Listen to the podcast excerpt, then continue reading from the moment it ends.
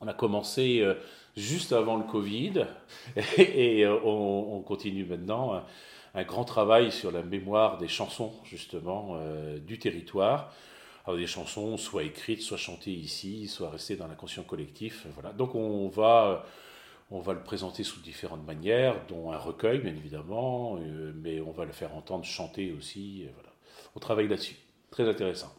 Et c'est la chanson emblématique de Douarnenez, c'est quoi? Alors, il y en a plusieurs. C'est difficile d'en retenir une. Euh, il y a des chansonnettes moitié français, moitié breton, et il y a une qui fait deux stabugal et deux stavars en. Venez les enfants, venez sur le port, et vous aurez du plaisir. Donc ça, c'est des, chansons de fête, des chansons euh, justement anarchistes, euh, comme euh, Saluer Richereux. Dès le matin, au lever de l'aurore, voyez passer ces pauvres ouvriers, la face blême et fatiguée encore. Où s'en vont-ils se rendre aux ateliers, petits et grands, les garçons et les filles, malgré le vent, la neige et le grand froid, jusqu'aux vieillards, aux mères de famille, pour le travail ils ont quitté leur toit. Saluez, riches heureux, ces pauvres en haillons, saluez, ce sont eux qui gagne vos millions. Euh, voilà. Euh, c'est pas des chansons qui sont nées, enfin celle-ci n'a pas été écrite à Dornenay du tout, qui c'était dans les milieux anarchistes, mais qui a, fait son terreau ici à Dornenay et qui était beaucoup chanté. Et puis il y a des chansons qui clament la qualité de la ville aussi. Euh, c'est à Douarnenez qu'on pêche la sardine, par mille et par milliers, on les porte à l'usine, enfin voilà puisque euh, je reviens toujours à mon enfance, euh, je peux vous dire que partout, les gens chantaient. C'était pour se déplacer, bras dessus, bras dessous, les gens chantaient. Les gens qui travaillaient à l'extérieur chantaient, aux noces chantaient. En gros, c'est ce qu'on a appelé les droits culturels maintenant, et que les gens ne savaient pas que c'était ça. C'est-à-dire, on ne on s'est pas laissé déposséder, enfin, pas à ce moment-là, maintenant c'est le cas, mais je propose à tout le monde d'ailleurs de reprendre ça on ne s'est pas laissé déposséder de notre capacité à pouvoir créer notre propre culture. Non pas qu'on n'ait pas envie que d'autres le, le fassent, mais cette idée capitaliste, encore une fois de plus, de, de, la culture aussi, il faut se déplacer pour aller voir un concert, on dérose le droit à d'autres de le faire, pourquoi nous, on ne serait pas capable de chanter, de danser, euh, de faire notre propre peinture, d'écrire notre propre poésie euh, donc voilà, j'ai plutôt envie de faire ça dans les prochaines années. Et le fait de récupérer ces chansons ici, c'est pour pouvoir le redonner dans, l'espace public et commun, et qu'on se réapproprie, qu'on se les modifie, qu'on modifie les paroles, même si elles, ne sont plus d'actualité pour en refaire d'autres, etc. C'est-à-dire redonner envie dans chaque rue, dans chaque quartier, dans chaque espace, dans chaque maison, dans chaque rassemblement, de chanter. Et moi, je me demandais, tout ce travail sur la mémoire euh, chansonnière, ça consiste précisément aussi du collectage ou c'est c'est des archives écrites euh, Il y a tout, ouais. Il y a tout. Il y a tout. On ne s'est pas euh, limité ni dans le temps, ni exactement dans l'espace.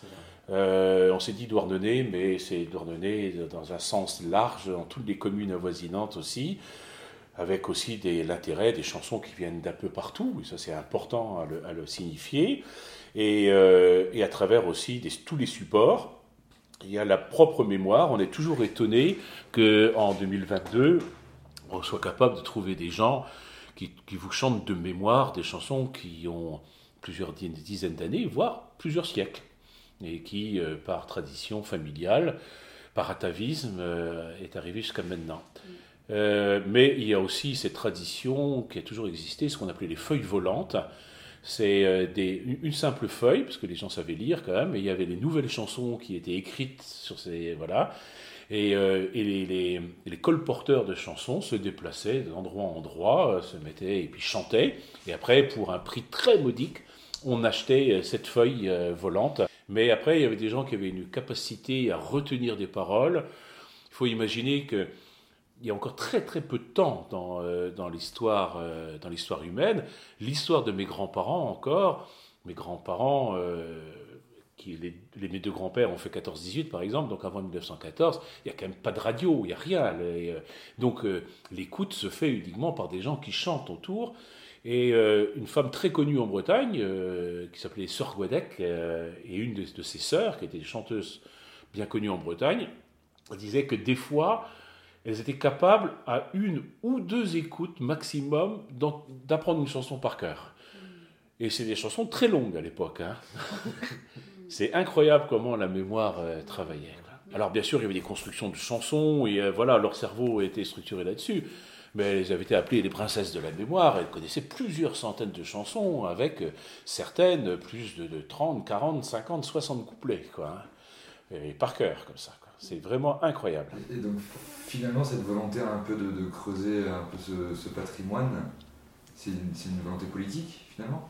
Bon, Je crois qu'il y a toujours des volontés politiques partout. Une volonté politique, moi la politique, ce qui m'intéresse dans la politique, non pas euh, la politique euh, telle qu'on l'entend, mais la politique de, la vie dans la société. voilà, la vie dans la cité, ça, ça m'intéresse.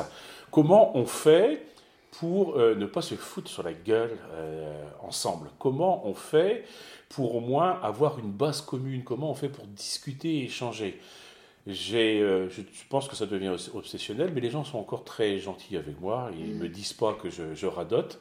Mais j'aime beaucoup, à travers des, initiations à, la danse et au chant, puisque voilà, se, se tenir la main, essayer d'avoir un mouvement commun pour qu'on réussisse à pouvoir danser ensemble et que si en plus on est capable de chanter ensemble, on va voir qu'il y a quelque chose qui va se passer.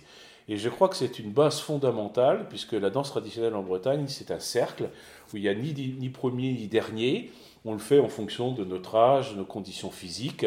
C'est relativement simple à faire, mais on a besoin d'avoir un mouvement commun pour être ensemble. Bien sûr, on peut avoir justement ses propres différences, mais il faut faire, être attentif à l'autre. C'est indispensable le contact à l'autre. Et quand on fait ça, eh ben, après, la conversation est plus simple et on peut réussir à mieux se comprendre et à mieux s'entendre.